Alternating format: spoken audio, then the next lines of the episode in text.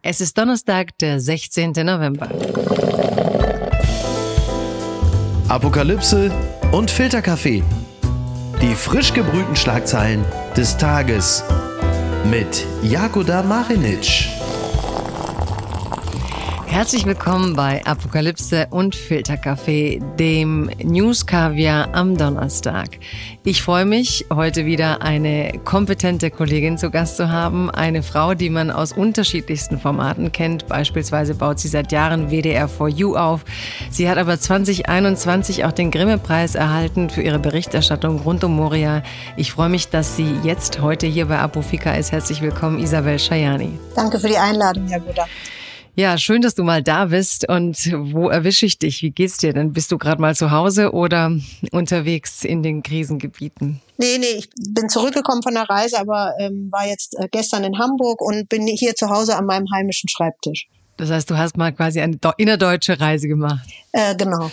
Ja, dann lass uns doch gleich mal loslegen. Denn es gibt viel zu diskutieren, viel zu sortieren, viel Internationales, aber auch so manches, wo es vielleicht gerade auch um deine Reisen geht. Die Schlagzeile des Tages. Wie die Ampel gegen das Grundgesetz verstieß, meldet die Tagesschau. Worum geht's? Das Bundesverfassungsgericht hat geurteilt, dass der Bund zur Bekämpfung der Corona-Krise gedachte Gelder nicht für den Klimaschutz nutzen darf. Die Änderung des Nachtragshaushaltes 2021 sei so heißt es jetzt, verfassungswidrig, entschied das höchste deutsche Gericht. Die Unionsfraktion im Bundestag hatte gegen das Umschichten geklagt. Ursprünglich waren die 60 Milliarden Euro, um die es geht, dafür gedacht, die Folgen der Corona-Krise besser bewältigen zu können.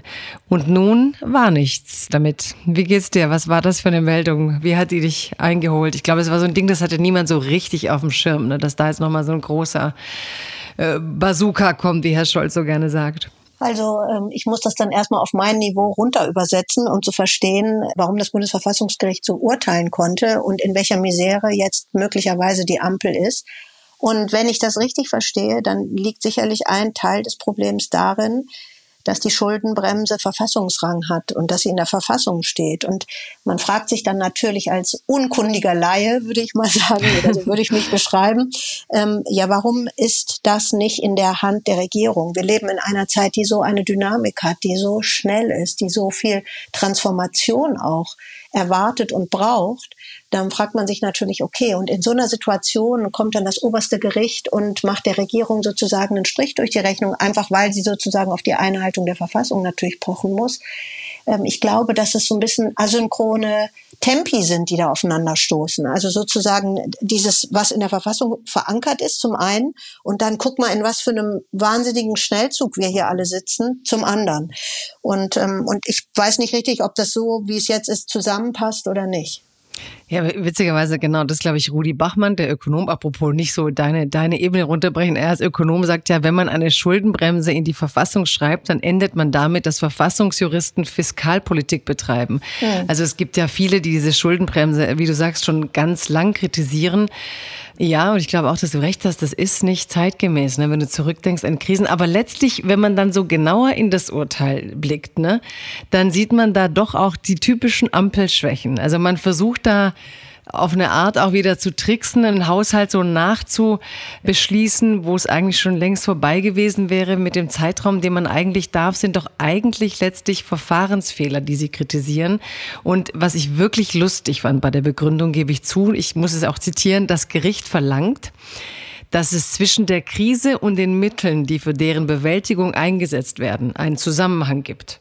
Und ich finde, das ist ja eigentlich so die Ampel und unsere ganzen Debatten der letzten Jahre ne, auf einen Schlag. Das Gericht verlangt, dass zwischen der Krise und den Mitteln, die deren Bewältigung eingesetzt werden, einen Zusammenhang gibt. Denn die Ampel hatte überhaupt nicht ordentlich begründet, warum sie jetzt die für Corona veranschlagten Mittel letztlich fürs Klima einsetzen will. Wobei auch das wieder so ein Ding ist. Wir haben ja ein Klimagesetzurteil, wo es hieß, es ist Klimanotstand. Ne, die, die hatten ja geklagt und wir haben eigentlich Recht bekommen, dass die Regierung viel zu wenig tut. Wenn sie aber das Geld jetzt dort einsetzt, dann war sie nicht mal in der Lage, dieses eigene Urteil des Verfassungsgerichtes zu verwenden, um dagegen zu klagen. Also irgendwie steht man trotzdem vor so einem Scherbenhaufen und denkt wieder, die Ampel kriegt's nicht auf die Reihe, oder? Ja, und das finde ich aber eigentlich schade, weil ähm, das ist schon fast ein journalistisches Ritual geworden, äh, seit wir diese Regierung haben, dass man auf sie draufkloppt. Aber wenn man sich anguckt, was für Mentalitäts- und auch was für Ideologieunterschiede da sind und die trotzdem versuchen, es irgendwie hinzukriegen, äh, dann kann ich nur sagen, ich möchte nicht mit denen tauschen müssen. Und am Ende war es ja der Wähler, der auch für diese Regierung in der Form gestimmt hat. Ähm, ja, aber er hat ja für eine progressive Regierung, also er hat ja eigentlich für den Wandel, für die Zukunft, also natürlich hat man dafür gestimmt, weil man die GroKo satt hatte, aber man hat ja eigentlich für etwas gestimmt, was ich finde, sie nicht ähm, ja, ich finde nicht, dass sie es erfüllen, die Hoffnung. Oder auch das, was sie selbst versprochen haben an Bewegung und Zukunft. Sie arbeiten schon ihren Plan ab. Aber jetzt, wenn man das ernst nimmt mit der Schuldenbremse, ich meine, was ist dann in Gefahr? Wird die Militärhilfe für die Ukraine in Gefahr sein? Ja. Wird in Gefahr sein, ne, die Hilfen, die es geben wird für das Heizungsgesetz? Was kommt jetzt alles in, in Gefahr? Man hat tatsächlich bei solchen Dingen das Problem, selbst wenn sie ihre Bullet Points so schön abarbeiten, wie sie dann immer stolz in Interviews alles aufzählen, dass man sich fragt, ist es eigentlich so verfahrenstechnisch das, was wir brauchen? Also fehlt gerade nicht auch echt eine Büro, ich würde es jetzt nie gedacht haben, dass ich sage, aber da eine bürokratische Kompetenz, eine klugbürokratische? Also Du hast aber im Moment nun mal die Koalition, die du hast. Und das, was du sagst, klingt für mich so, ey, wieso haben wir keinen Tesla? Wieso steht da nur ein Golf? Und es ist aber nun mal nur ein Golf. Und, ähm, und die werden damit auch kein hohes Tempo erreichen, weil es eben ständig ein, ein Kompromiss ist. Du sagst dann sozusagen ein Getrickse, aber das steht nun mal so in der Verfassung. Ich weiß nicht, wie man in so einer Konstellation bessere oder überhaupt Ergebnisse hinkriegen soll, wenn der eine ums politische Überleben ringt äh, und der andere versucht auch nur irgendwas von seinen grünen Inhalten rüber zu retten, was aber ähm, der kleinere Koalitionspartner FDP eigentlich auch nicht können wollen muss. Also das ist echt es ist wirklich eine vertrackte und schwierige Situation. Und also wenn die jetzt sowas auch noch kriegen, man hätte es ihnen nicht gewünscht. Ja, aber ich finde dich da dann fast zu mild mit denen. Natürlich mhm. ist es mhm. schwierig und sie haben unterschiedliche Ziele, aber darin war ja auch sehr viel progressives, dynamisches Potenzial und dass sie wirklich keinen Aushandlungsmodus gefunden haben in dieser ganzen Zeit, das ihnen möglich machen würde, das Beste von dem zu nehmen, was sie jeweils mitbringen. Was die machen, ist gegenseitiges Blockieren und teilweise die größten Schwächen und einen Kanzler, der es eigentlich nicht schafft, das nach vorne zu moderieren oder seine Führungskompetenz zu nutzen. Also ich finde dieses Urteil eigentlich in einen Schlagpunkt und Moment, wo sie jetzt vielleicht doch nochmal aufwachen und sagen, wenn selbst eben nicht die, die hämisch sein wollen, sondern nur nach Gesetzen gehen, sagen, so geht's nicht, dann müssen sie vielleicht schon nochmal anders ran äh, bin ich ziemlich bei dir. Und wenn ich mein Golfbeispiel von eben äh, bemühen würde, dann würde ich wahrscheinlich sagen, so, so stelle ich mir vor, wenn der Golf dann in eine Tiefgarage fährt und ständig bei jeder Kurve rechts und links aneckt und wenn er dann unten angekommen ist, ist er ziemlich zerknüttelt, ja. Ja, vielleicht können wir ihn ja irgendwie doch noch zu irgendwas äh, Fahrtauglichem kriegen. das hat mich überrascht. Die evangelische Kirche unterbricht überraschend Synode in Ulm, berichtet der SWR. Der Grund ist, ähm, Trommelwirbel, der wohlbekannte Bahnstreik in Deutschland. Die Synode der evangelischen Kirche in Deutschland wurde von der Arbeitsniederlegung bei der Bahn überrascht und musste sogar unterbrochen werden, weil viele Teilnehmerinnen und Teilnehmer vorzeitig abreisen mussten und die Beschlussfähigkeit dadurch gefährdet war. Der Bahnstreik der GDL, wir hatten es darüber auch schon bei Apofika, geht noch bis heute Abend 18 Uhr. Also typische Situation, es wird gemeldet Streik und keiner geht mehr hin. Also alle bleiben zu Hause, weil sie wissen, die Bahn meint es wirklich ernst und kündigt die Ausfälle diesmal sogar an. Wie geht's dir denn mit der Bahn? Also noch ein Winter mit Streik oder hast du dich schon längst dran gewöhnt, dass das jetzt so zu unseren Ritualen gehört?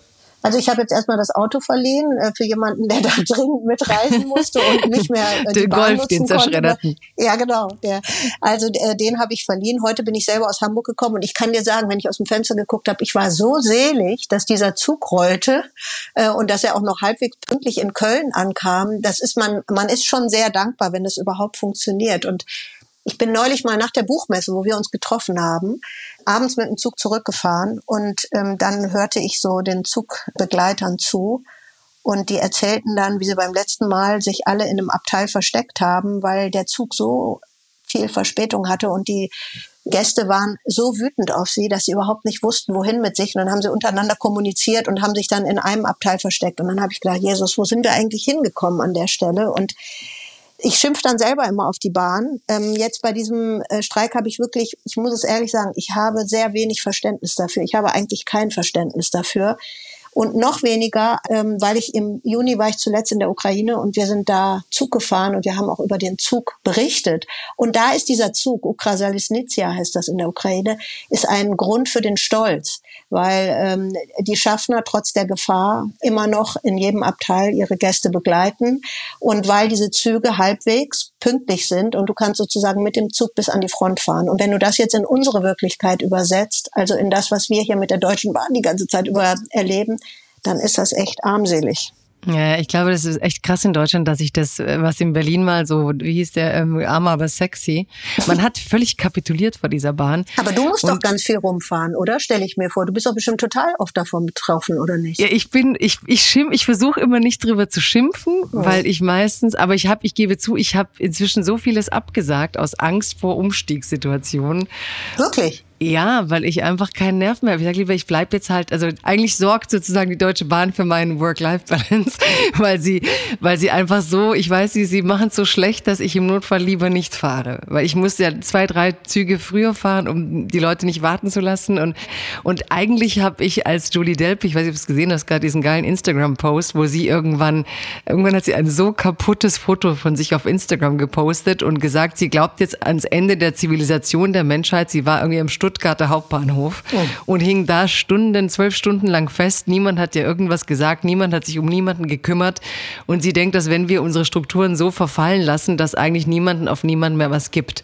Und das war mir eigentlich näher als dieses alltägliche Bahnbashing, dass du dich mal fragst, ähm, was für eine Zivilisation sind wir, dass wir uns gar nicht mehr verantwortlich fühlen. So wie du sagst, die, die Ukrainer sind stolz, dass sie selbst in ja. dieser Krise das aufrechterhalten und wir kapitulieren eigentlich in dem Wohlstand, den wir haben und kriegen es nicht hin. Und gerade beim Streik, ich sympathisiere sogar mit allen Zielen. Ich will, dass die 500 Euro mehr kriegen im Monat. Ich will, dass die, von mir aus auch die Forderung auf 35 Wochenstunden statt 38, finde ich eine gute Forderung. Wir reden ja alle darüber, dass wir eigentlich seit den großen SPD-Errungenschaften der Arbeitnehmerrechte eigentlich keine großen Schritte mehr gemacht haben. Warum sollte das nicht die Bahn machen? Aber ja, es ist trotzdem eigentlich ist die Frustration über die Bahn so groß, dass man ihnen nicht mal mehr einen Streik gönnt, glaube ich. Bin ich ziemlich bei dir. Ja. Das mit dem Gönnen ist, glaube ich, das ist ganz gut auf den Punkt gebracht. Ja, wobei die Mitarbeiter mir schon leid tun, wenn man da so gefrustet reinkommt. Ich, ich da ziehe ich mich immer so ein bisschen am Riemen und sage jetzt, die können jetzt echt nichts dafür. Aber ich habe heute was ganz Schönes gelesen als letzten hin zu dem kleinen Thema. In Japan, da glaube ich, soll man so streiken, da, also nur um die, die Idee geht es, dass Bürger trotzdem transportiert werden. Aber es werden halt keine Tickets verkauft und es wird nicht kontrolliert. Das heißt, du disst einfach nur deine Arbeitgeber sozusagen und hast die Bevölkerung auf deiner Seite. Seite. Und ich habe gedacht, das können wir mal mitgeben, so als Streiktipp für die Deutsche Bahn. Werbung. Mein heutiger Werbepartner ist Euro Wings. Es ist äh, in den letzten Monaten so gewesen, dass man an manchen Tagen, wenn es gerade mal wieder 8 Grad und Regen war, schon dachte, ach, ich würde jetzt doch ganz gerne mal vielleicht mal äh, irgendwo anders sein, wo es ein bisschen netter ist. Wie komme ich denn da am schnellsten hin? Oder der eigene Verein ist etwas überraschend in Europa sehr erfolgreich und man möchte ein Auswärtsspiel besuchen und da vielleicht jetzt nicht unbedingt mit dem Lastenrad hinfahren. Und da kommt Eurowings ins Spiel. Es ist die führende Value Airline Europas, die versucht den Menschen auch in turbulenten Zeiten wie Klimawandel, Wirtschaftskrise, globaler Instabilität oder steigenden Preisen zumindest beim Fliegen ein Gefühl von Leichtigkeit zu geben, zum Beispiel durch smarte und lebensnahe Services. Und da kommt zum Beispiel die Option Flex Light ins Spiel. Da kann man bis zu 40 Minuten vor Abflug, da kann der Flug ab 10 Euro umgebucht werden. Das ist natürlich fantastisch, gerade wenn man so ein dynamisches Leben führt, wie ich es tue. Außerdem gibt es sogenannte grüne Tarife bei Eurowings. Das bedeutet, sie bieten nachhaltigeres Reisen mit verschiedenen Möglichkeiten an. Gegen einen geringen Aufpreis kann man sich für eine Reduktion oder Kompensation der CO2-Emissionen entscheiden und da fliegt man dann doch mit einem etwas besseren Gefühl. Das bedeutet, die Entscheidung für eine Reduktion der CO2-Emissionen bedeutet eine Entscheidung für nachhaltige Treibstoffe. SAF ist ein Kraftstoff mit bis zu 80 Prozent weniger CO2-Emissionen als herkömmliches Kerosin und wird hauptsächlich aus biogenen Reststoffen wie zum Beispiel Speiseölresten gewonnen. Das habt ihr auch noch nicht gewusst, oder? Ich auch nicht. Finde ich aber großartig. Die reine Kompensation unterstützt zu 100% Klimaschutzprojekte. Für Nachhaltigkeitsoptionen kann man sich sowohl während als auch nach der Buchung des Fluges entscheiden. Mit all diesen Möglichkeiten bietet Eurowings seinen KundInnen ein entspannteres Reiseerlebnis. Also jetzt das gesagt habend, fühle ich mich auch schon deutlich entspannter. Alle Infos zum entspannten Reisen mit Eurowings findet ihr auf eurowings.com kommen und wie immer auch in den Show Notes. Das habe ich gern gehört. London darf nicht nach Ruanda abschieben, berichtet das ZDF. Worum geht es? Das oberste Gericht in London hat den Plan der britischen Regierung gestoppt, Asylsuchende ohne Rücksicht auf ihre Herkunft nach Ruanda abzuschieben. Das Vorhaben von Premierminister Rishi Sunak sei rechtswidrig, entschied das Gericht und bestätigte eine Entscheidung des Berufungsgerichts vom Juni. Ist das eine gute Nachricht? Ist das äh, sozusagen die Funktionsfähigkeit der Gerichte auch außerhalb der Europäischen Union oder was, wie, wie beurteilst du als eine, die gerade mit diesem Thema viel zu tun hat, diese Nachricht? Also wenn ich das äh, richtig gelesen habe und ich habe mir heute angeguckt, was Richie Sunak im britischen Parlament gesagt hat, dann ist mir nicht ganz klar, ob es sich bei diesem Urteil nur darum handelt, dass es in Ruanda nicht klappt, ähm, das Asylverfahren auszulagern, ob es in, in diesem Fall darum geht, dass man nicht weiß, ob die Leute da sicher sind oder was eigentlich aus ihnen wird, wenn sie abgelehnt werden, ob es eigentlich darum geht oder geht es eigentlich darum, dass dieses Gericht an dieser Stelle sagt, grundsätzlich geht es, dass du das Asylverfahren auslagerst, nur im Fall von Ruanda nicht. Also das ist ein ziemlich großer Unterschied. Also das eine ist es tatsächlich nur ein Urteil, was sich auf dieses Land bezieht, das Verfahren aber sicher nicht in Frage stellt. Oder ähm, geht es tatsächlich nur um Ruanda? Und wenn ich das richtig verstanden habe, dann heißt das, ja, sucht euch mal ein anderes Land. Hm. Kann es bedeuten. Oder es bedeutet, äh, so habe ich den äh, britischen Premier verstanden, tja, vielleicht müssen wir aus der Genfer Konvention oder aus der Europäischen Menschenrechtskonvention austreten. Also ich glaube, da sind noch nicht alle Lieder gesungen, weil das sein großes Versprechen war, no more ships, no more boats. Da soll nichts mehr ankommen. Das Gegenteil ist aber der Fall. Ich habe jetzt eben ähm, mich nochmal in Calais erkundigt, um zu wissen, heute war gutes Wetter in Calais und das heißt in Zahlen, ähm, dann stehen dann an einer zentralen Bushaltestelle mindestens 400 Menschen oder sowas, die dann äh, zu ihren Schleppern und den Booten laufen und dann alle sozusagen ziemlich zeitgleich versuchen, über den Ärmelkanal zu gelangen. Das sind jetzt Zahlen von heute. Und es gab Tage in diesem Herbst, wo es 800 Menschen waren an einem Tag. Die warten dann immer oder die Schlepper warten darauf, dass das Wetter gut ist und dass die, der Wellengang nicht so hoch ist und dann alle Mann raus sozusagen und dann versuchen es ganz viele auf einem, in einem Moment äh, auf die andere Seite zu schaffen. So. Und wenn du dir das anguckst, wie die Situation ist, die Zahlen sind, glaube ich, etwas geringer als im Jahr davor. Da waren es ja 45.000 in einem Jahr, also in 2022. Trotzdem ähm, hat sich das Problem aber nicht gelöst. Das heißt, der britische Premier steht da unter dem Druck, irgendwie die Nummer zu reißen. So, jetzt hat das mit Ruanda nicht geklappt. Jetzt wird es sehr interessant zu sehen, was ist der nächste Schritt? Könnte es sein, dass sie jetzt ein Gesetz ändern und sich tatsächlich aus diesen internationalen Vereinbarungen rausziehen? Ich glaube, das ist, das ist eine interessante Frage. Also ob es nur ein Zwischenschritt wäre, eigentlich, um die Gesetze endlich so zu verschärfen, damit sie dahin kommen, wo sie durch den Brexit eigentlich hin wollten, nämlich letztlich eine Festung zu haben. Ja, aber ich glaube, man muss gar nicht so mit so strengem Blick nach England gucken, weil in Deutschland äh, wird das auch überlegt. Und hier gibt es auch Politikberater, die schon in afrikanischen Staaten gucken, wo man das denn machen könnte. Und die EU hat ja auch großes Interesse daran, zu gucken, in welche Länder man das Asylverfahren auslagern könnte.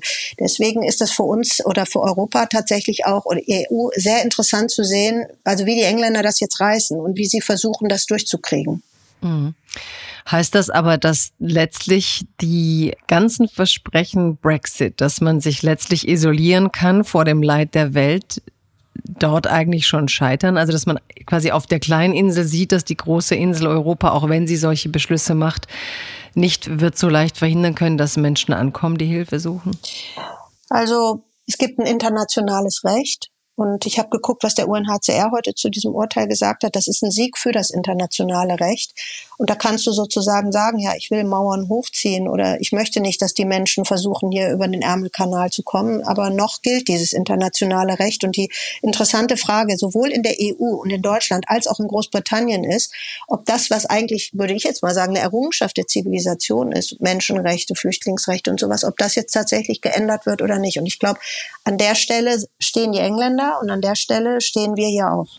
Jetzt frage ich nochmal, in USA beispielsweise, wenn du da einen Status als Geflüchteter willst, musst du ja eigentlich in dem Land, aus dem du flüchten möchtest, diesen Prozess machen.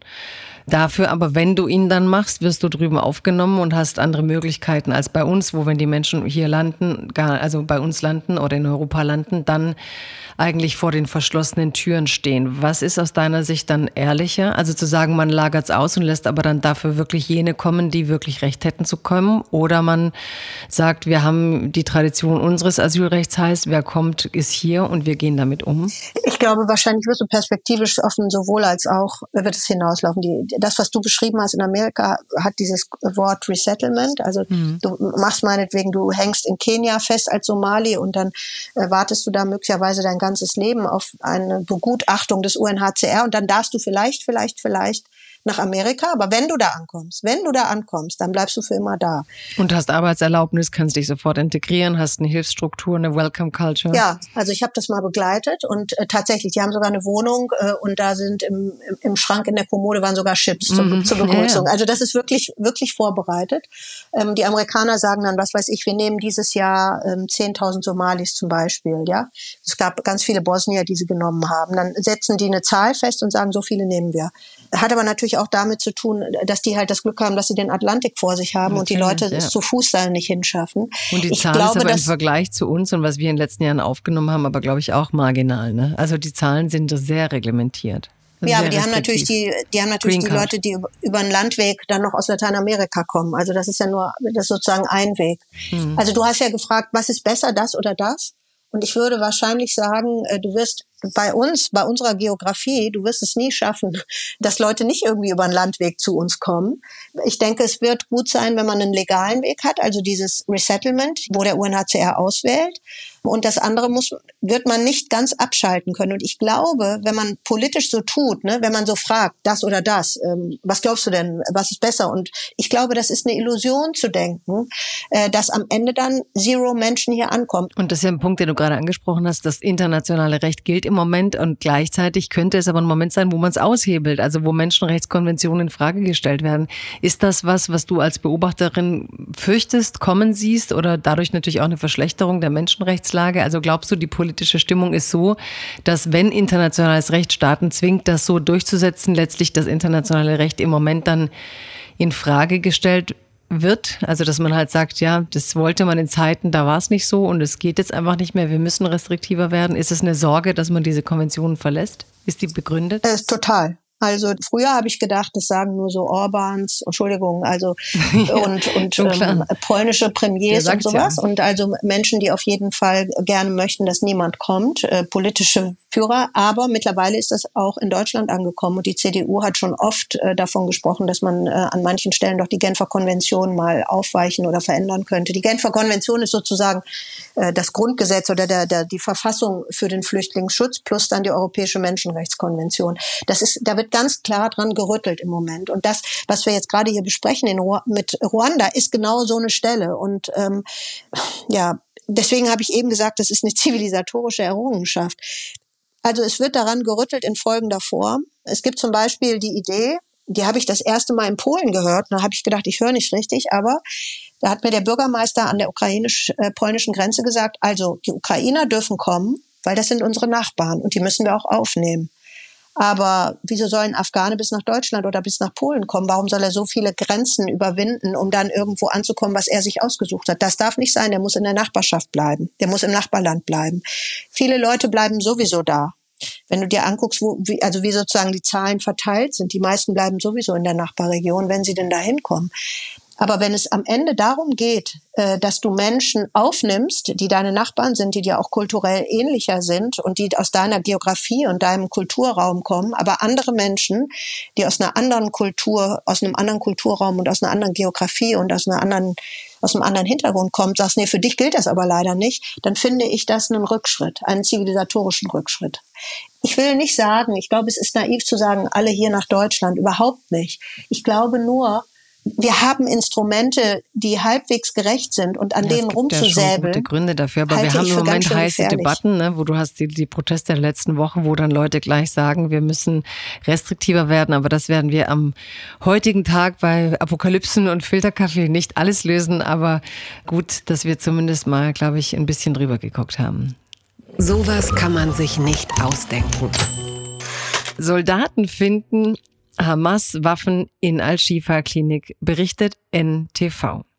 Bei einem Militäreinsatz im Al-Shifa-Krankenhaus im Gazastreifen hat das israelische Militär laut eigenen Angaben Waffen der islamistischen Hamas gefunden. Israel ist auch davon überzeugt, dass sich unter dem Krankenhaus eine Hamas-Kommandozentrale befindet. Geiseln seien allerdings nicht gefunden worden. Israels Streitkräfte hatten gehofft, in den Klinikkomplex Informationen über den Verbleib der am 7. Oktober bei der Hamas-Terrorattacke aus Israel verschleppten Geiseln zu finden eine der schwierigsten, traurigsten Nachrichten und Debatten und Kämpfe dieser Tage. Krankenhäuser, Hamas und Angriffe auf Krankenhäuser. Wie ging es dir mit dieser Meldung, dass man immerhin sagt, jetzt ähm, kann man belegen, dass die Hamas Waffen in den Kliniken versteckt? Ich bin sehr zurückhaltend, äh, weil ich bei den drei Malen, wo ich jetzt in der Ukraine war, gelernt habe, dass das mit Wahrheit und Fakten in einer Konflikt oder in einer Kriegssituation ein sehr schwieriges Geschäft ist. Deswegen nehme ich sowas zur Kenntnis und hoffe, wirklich hoffe, dass es etwas ruhiger wird und dass weniger Menschen dort getötet werden äh, oder in den Krankenhäusern ums Leben kommen. Also ich könnte das jetzt nicht wirklich bewerten und sagen, kann ich mir vorstellen oder kann ich mir nicht vorstellen, weil einfach Informationen halt auch eine Waffe in so einem Konflikt ist. Mhm. Aber es gibt ja einfach diese wahnsinnig komplex harten Debatten, wo Völkerrechtler jetzt sagen, inwiefern darf man Krankenhäuser beschießen. Andere sagen, wie soll man sie nicht beschießen, wenn die Hamas die Krankenhäuser als Schutzschilde missbraucht oder die Menschen, die in der Not sind, noch als Schutzschilde missbraucht. Ist das also jenseits der, wie du sagst, Faktenlage und Krieg eine, eine Diskussion, bei der du weißt, wie man damit umgehen soll? Gerade bei uns, wo ich das Gefühl habe, alle sind völlig aufgewühlt. Die Palästinenser fühlen sich in Teilen, wenn man gerade in sozialen Medien guckt, die fühlen sich alleingelassen. Andere haben das Gefühl, ja. dass Teile von ihnen sich aber nicht klar genug positionieren, dass dann die Wut eher der der israelischen Regierung alleine gilt und sie man sich nicht klar genug gegen die Hamas stellt. Also es ist schon krass. Es gab heute auch zwei Meldungen. Einmal von Igor Levit, der in einem Zeitinterview gesagt hat, er sei eigentlich enttäuscht oder fühle sich ja. letztlich so, dass es nicht genug wahrhaftige Empathie gibt aus der Bevölkerung seit dem 7. Oktober. Und zugleich meldet äh, Judith Butler, die Philosophin, dass sie nach Deutschland nicht mehr reisen möchte, weil sie sich hier äh, angegangen äh, sieht und angegriffen sieht. Also man merkt, wie auch deutsche Diskussionen, Reaktionen auf deutsche Diskussionen eigentlich alle ein Stück weit überfordern fast schon. Also, dass wir hier aus der Debatte schon mehr Konflikt schaffen, als man manchmal braucht, um den Krieg dort wirklich empathisch mitzuverfolgen zu können? Also ich versuche irgendwie Kontakt zu beiden Seiten zu halten. Ich habe jetzt, ähm, wir haben äh, Familie in Israel ähm, nochmal angerufen und gefragt, wie es geht. Ähm, das ist der persisch-jüdische Teil der Familie. Und ähm, die fing schon am Telefon an, sofort zu weinen. Ähm, die ist so nicht zehn Jahre älter, 15 Jahre älter als ich oder sowas. Und ähm, der Sohn ist eingezogen worden und ähm, die wird jetzt nicht mehr richtig versorgt und dann soll sie aber sich auch um die Kinder von dem Sohn kümmern und es ist eine wirklich desolate Lage. Und gleichzeitig versuche ich Kontakt zu halten zur palästinensischen Seite, zu einer Freundin, die christlich-palästinensisch ist, einfach um beide Seiten zu hören und um irgendwie zu versuchen, nicht in diese Logik des Krieges reinzurutschen, die da lautet, du bist entweder auf der oder auf der anderen Seite. Und wenn du nämlich auf einer Seite bist, dann heißt das, dass du die andere Seite in der Regel nicht hasst, aber auf jeden Fall ja nicht auf Augenhöhe natürlich siehst. Das, das, mit der einen identifiziert man sich, mit der anderen nicht. Und ich versuche die ganze Zeit da irgendwie rauszukommen. Und ich versuche auch jetzt, erst habe ich gedacht, das ist so ein bisschen deutsche romantische Haltung. Ja, wir wollen, dass Palästinenser und Israelis hier in Deutschland miteinander reden und Juden und Muslime und sowas. Aber ehrlich gesagt, mittlerweile, nach, wie lange ist das jetzt? Fünf Wochen Mittlerweile bin ich so weit, dass ich denke, ja, aber darum muss es doch gehen. Man muss doch in dieser Situation trotzdem nach vorne denken. Und nach vorne denken heißt doch dann auch Frieden denken. Und Frieden denken heißt ja dann auch, dass sie miteinander reden müssen. Und dass es eben nicht so was gibt. Der äh, Navid Kermani hat das jetzt in der, in der letzten Zeit, fand ich, sehr gut beschrieben, wie so die deutsche polarisierte Wahrnehmung ist. Entweder, er nannte das eine deutsche Neurose, entweder Israel hassen oder bis zur Sel Selbstverleumdung rechtfertigen.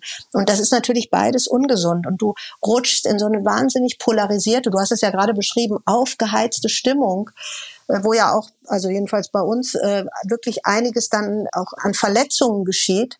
Dabei ist man ja unmittelbar gar nicht betroffen. Und ich denke, es ist so wichtig, dass man versucht, gedanklich ein bisschen runterzukommen und das klingt jetzt profaner, als es aber gemeint ist und ähm, gedanklich darüber nachzudenken, okay, aber was kommt dann danach? Was kann denn sein? Und wie können die sich irgendwie aber auch nur ein bisschen wieder aufeinander zubewegen? Das klingt jetzt vielleicht so ein bisschen wie so eine Friedensaktivistin oder sowas, aber aber wo soll das sonst hinführen, wenn wir alle immer auf diese Logik des Krieges einsteigen, mit so einer Selbstverständlichkeit? Ich finde sogar eher so, dass ich, ich habe selber so ein Dings, der Frieden von morgen. Ich finde sogar, dass, dass ich finde, manchmal empört mich, wenn Leute in Deutschland leben und wir können in Deutschland trotzdem noch fast alles sagen, über fast alles diskutieren. Ich habe oh. auch wirklich jetzt in Vorbereitung auf, auf verschiedenste Podcasts und alles. Du findest eigentlich fast jede Meinung in unserem öffentlichen Diskurs und trotzdem stellen sich dauernd bei uns Leute hin und begeben sich in die Opferrollen, wo ich ja. einfach gerade sage, e-, eigentlich haben wir eine Vielfalt und wir werden sie auch weiterhin hören. Und für mich ist es eigentlich so wie du, wo ist, wo bereiten wir, die wir im Frieden leben, den Dialog vor, der irgendwie vom Frieden vom Morgen erzählen kann. Und trotzdem musst du, das hast ja auch gerade Kamani ja. erwähnt, von manchen Leuten erwarte ich schon auch durchaus gewisse Positionierungen. Und ich finde es auch nicht zu viel verlangt. Aber deswegen fühlt man sich auch nicht bedroht und bedrängt und in die Ecke gedrängt und diffamiert, sondern man will wissen, wo, wo stehst du? Und, ähm, und mir fehlen umgekehrt, ehrlich gesagt, so manche jüdische Stimmen. Also manchmal machen wir schon auch unser übliches Empörungsmedienspektakel. Selbst bei so Situationen, wo es um Krieg im Nahen Osten geht, wo du eigentlich bei uns, und da finde ich, hast du recht auch, wir müssten eigentlich die Ersten sein, die versuchen, einen Dialog des Friedens zu wählen. Und bei mir, ich steige gerade zunehmend aus bei Leuten, die dann sich zu diskursiven Opfern machen, in einer Zeit, wo echt Menschen um ihr Leben kämpfen oder versuchen, brutalste Menschenrechtsverletzungen familiär zu überleben. Und wenn wir hier sind, sollten wir, wie du sagst, eigentlich den ersten Frieden von morgen gestalten, so oder mit auf den Weg tragen durch Worte? Ich habe eben noch mal einen syrischen Kollegen gefragt, der das sehr genau immer beobachtet äh, und habe gefragt, sag mal, ist es wirklich richtig, äh, dass die meisten nach wie vor schweigen? zur Hamas und zu dem, was am 7. Oktober passiert ist. Und ähm, dann war die Antwort ja. Und jetzt, nachdem was in Gaza passiert ist, eher noch mehr, eher noch mehr. Das heißt, du hast diese Polarisierung noch stärker. Und dann finde ich einfach dieses Lernen, irgendwie miteinander mal zu reden, das hat, finde ich, an sich dann schon mal einen Wert. Vielleicht bin ich da zu wenig ehrgeizig, was dabei rumkommen muss, aber Ja, ich glaube schon, dass wir reden müssen, aber und mich hat es auch gestört, dass es die Leute dann stört, wenn man teilweise auch über, darüber reden will, wie die Hamas äh, beurteilt wird. Und wenn wir jetzt beim Thema Kliniken sind, dass man dann äh, ausschließlich über die Angriffe Israels redet, obwohl sie sie militärtheoretisch begründen. Und natürlich kann ich menschlich dann trotzdem sagen, ich will es auf keinen Fall. Aber wenn Leute dann sagen, warum machen Israelis dann äh, diese Angriffe auf Krankenhäuser, müssen sie da, aus meiner Sicht schon mindestens mit derselben Wucht die Strategie der Hamas mit Angreifen ihre eigene Bevölkerung so als Schutzschild vor sich herzutragen. Und bewusst wurde mir das bei einem Interview von einer ägyptischen Journalistin, die einen Hamas-Führer im Interview hatte und die ihn fertig gemacht hat. Die hat den Slomka-mäßig gegrillt und hat danach auch Morddrohungen erhalten. Und sie hat halt gesagt, warum tut ihr uns das an? Warum ähm, beschädigt ihr unseren Ruf in der Welt? Und die Angriffe in der Form von einer Moderatorin, gegenüber der Hamas, der hat in mir sich so über den ganzen arabischen Raum nochmal was geöffnet, wo ich glaube, das ist eine Diskussion, die eigentlich bei uns auch ganz stark fehlt. Wie wird eigentlich da im ganzen Raum nochmal darüber geredet? Ne? Und, und, und wie viel Kritik gibt's da eigentlich und wie viele Menschen haben Angst, was die Hamas auf Dauer für die Region, aber auch für das Ansehen in der Region und auch für die Versöhnungsmöglichkeit, die wir ja gerade besprechen, eigentlich kaputt machen für die Ewigkeit und für die Radikalisierung der nächsten Generationen? Also es ist auf jeden Fall hier so, wie ich das mitkriege, dass viele Menschen durch diese Polarisierung, auch wenn sie eine viel differenziertere Position haben, sozusagen, wenn sie arabisch sozialisiert sind, sich nicht trauen, irgendwas zu sagen. Ähm, so wie wir auch mittlerweile ja sehr vorsichtig sind, was wir sagen, so ist es auf arabischer Seite erst, recht. Was aber okay ist, weißt du, ich finde es auch okay, vorsichtig zu sein, weil wir reden über Krieg, wir reden über, egal in, über welchen Krieg du redest, ist es gut, wenn wir vorsichtig sind, weil da haben Leute Menschen verloren oder Leute gesehen, wie Menschen. Also ich finde, vorsichtig ist nichts, was, was wir irgendwie, wir können und sollen auch nicht so frei reden wie über tausend andere Themen. Also manchmal tun wir auch so, als müsste es möglich sein, dann über etwas, wo man weiß, man redet über tausend Narben und Verletzungen, so zu reden, wie wenn wir gleich ein Thema behandeln, wo es irgendwie um Werkzeuge im Weltraum geht. Charmant die Kurve gekriegt. ja, kriegen wir jetzt noch. Ich glaube, mein Schwein pfeift. IS IS sage ich jetzt schon, ISS-Astronautinnen verlieren Werkzeugtasche im All. Das wäre natürlich was, wenn die IS jetzt da im Weltall unterwegs wäre. Aber nein, es geht um zwei Astronautinnen, die mit ihrem Werkzeug ja irgendwo im Weltraum unterwegs waren und es verloren haben. Das heißt, es gibt jetzt im Moment eine Tasche mit Instrumenten, die um die Erde fliegt. Und Experten zufolge soll sie hell genug sein, dass man sie sehen kann. Die Tasche umkreise die Erde wenige Minuten vor der Raumstation und verliere 400 Kilometer über den Erden langsam, aber stetig an Höhe. Das heißt, irgendwann knallt das Ding irgendwem von uns auf den Kopf. Ich mach und, mal die Tür äh, auf zum Balkon. mach mal, mal in den Garten. Ja, oh, ich guck mal, ob ich irgendwas sehen kann oder hören Ja, kann. du brauchst. Bei uns noch nicht. Hast du nee, was? Ich glaube, bei, bei mir wird's vielleicht gleich knallen, aber das liegt dann daran, dass ich das Mikro hier um, um, umwerfe. aber, ich, aber die Idee, dass du so ein Ding auf dem Kopf hast, ist schon fast filmisch. Ne? Stell dir vor, du gehst aus dem Haus und in dem Tag fällt dieser Werkzeugkasten dir auf den Kopf, der aus dem Weltraum kam. Und da hast du so die Meldung in der schwarzen Chronik, ja. Ähm, Werkzeug aus dem All vom so und so vielten November erschlägt Mensch irgendwie vier, äh, sorry, es ist schwarz, aber ich sehe da schon eine ganz gute Filmstory drin. Das hat mich traurig gemacht. Bahai, eine religiöse Minderheit im Iran, eine lange Geschichte des Leids. Ein Bericht aus der Taz über eine religiöse Minderheit im Iran, die seit Bestehen dieser Religion diskriminiert ist und da hast du jetzt etwas mitgebracht, was ich ganz wichtig finde für den heutigen Tag, weil auch der Iran teilweise aus unserer Aufmerksamkeit verschwindet. Und ja, vielleicht erzählst du selber mal ein bisschen drüber.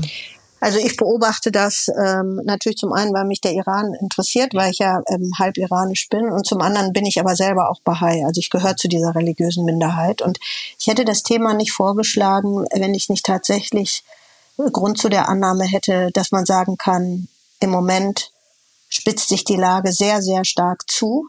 Und diese größte nicht-muslimische religiöse Minderheit im Iran wird in einer Weise verhaftet, verfolgt. Da werden äh, Wohnungen ausgeraubt, äh, durchsucht, ähm, die wirklich sehr besorgniserregend ist. Es gab jetzt eine Resolution der UN-Generalversammlung, wo sie auch ihre große Sorge zum Ausdruck gebracht haben.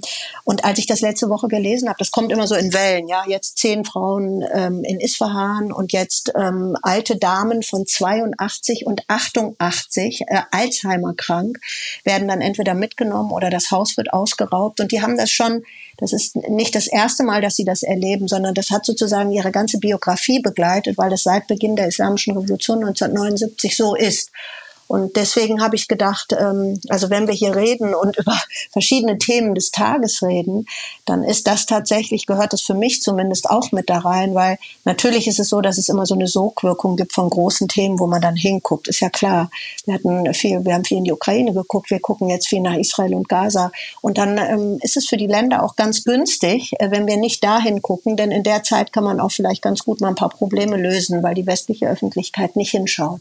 Und das, was ich in den letzten Jahren gelernt habe, ist, und das ist auch das, was Bahai mir gesagt haben, die in Haft waren und die sozusagen nicht hingerichtet worden sind. Sie haben gesagt, wenn ihr nicht im Westen das thematisiert hättet, wir würden alle nicht mehr leben. Und auch das sagen sie jetzt wieder. Wenn ihr das im Westen nicht thematisiert, ähm, dann wird es irgendwann möglicherweise zu einem Genozid kommen. Und ähm, dann kann man sich natürlich fragen, ist das jetzt der richtige Zeitpunkt, darüber zu reden? Und ich glaube ja, das sind so die Themen von Seite sieben oder acht in der Tageszeitung, die man vielleicht so ein bisschen vergisst. Aber die Situation da ist wirklich, ist wie so ein äh, muffiger Filzteppich, der auf die Leute draufgeworfen wird in der Hoffnung, dass sie dann irgendwie ersticken.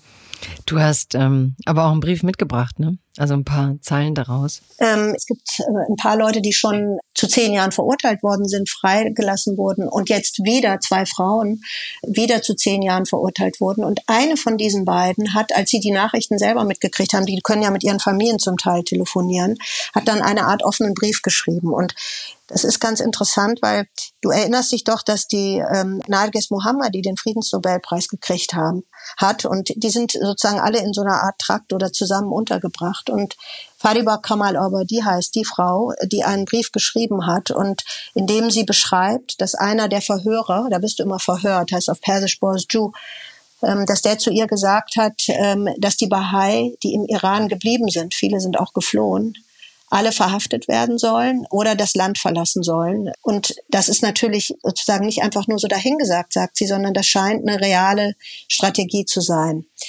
Und ähm, die ist jetzt nun also das elfte oder fast zwölfte Jahr ihres Lebens im Gefängnis und die endet dann diesen Brief. Ich lese das mal vor.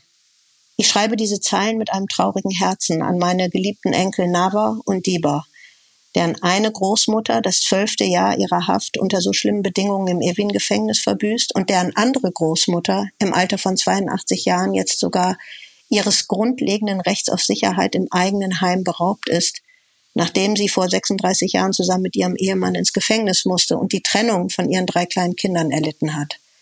Und für Sina, Faran und Faris, die den Gefängnisaufenthalt ihres Vaters, ihrer beiden Großväter und ihres Onkels gesehen und gehört haben.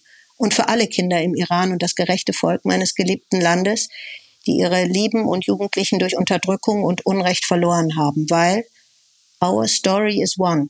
Vielleicht wird das Hören dieser schmerzhaften, aber wahren Geschichten dazu führen, dass wir mehr denn je danach streben, dass die Gerechtigkeit an die Stelle der Unterdrückung tritt und das Licht die Dunkelheit überwindet.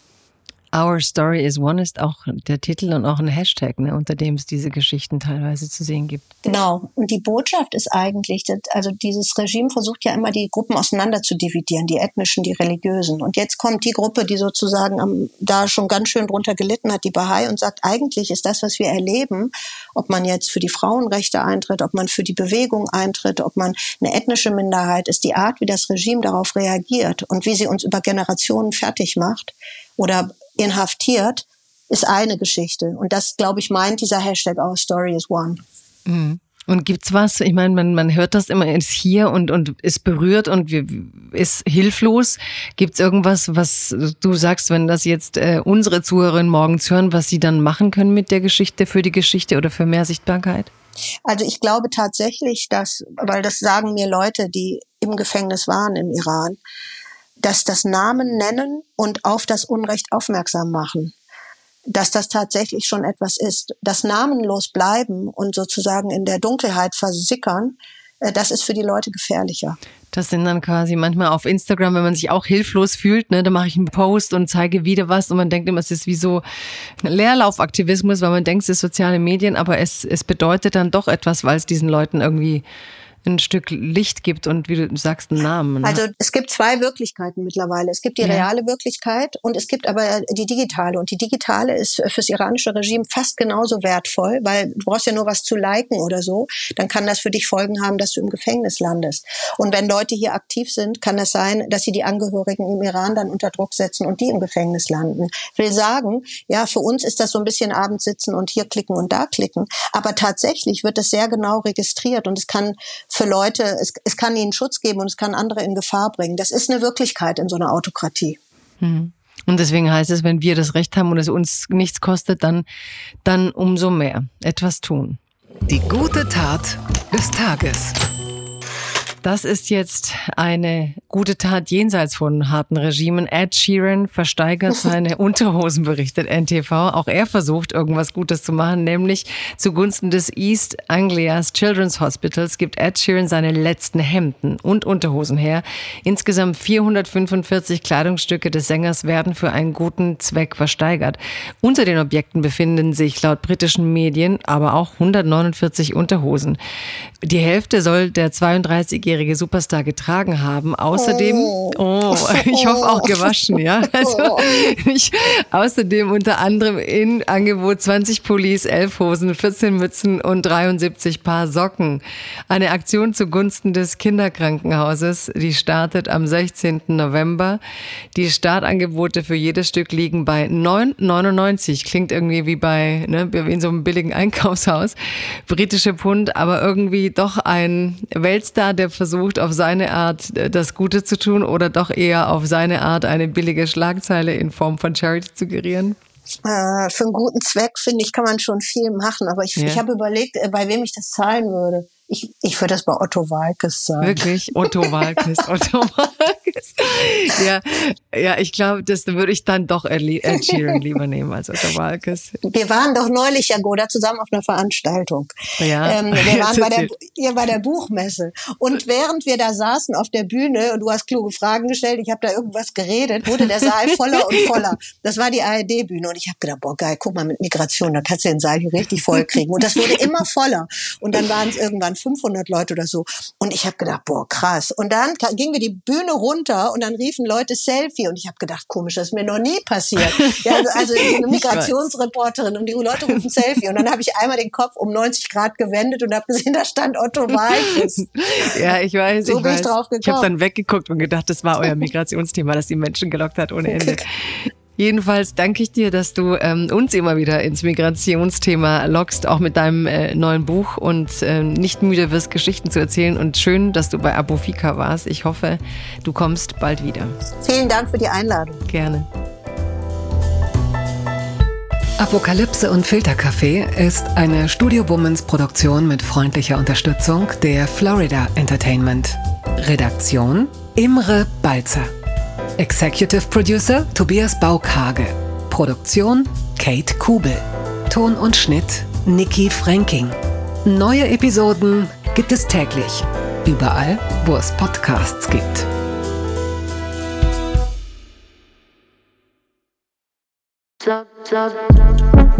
Buh, Stefanie Giesinger hier. Mit mir habt ihr nicht gerechnet, oder?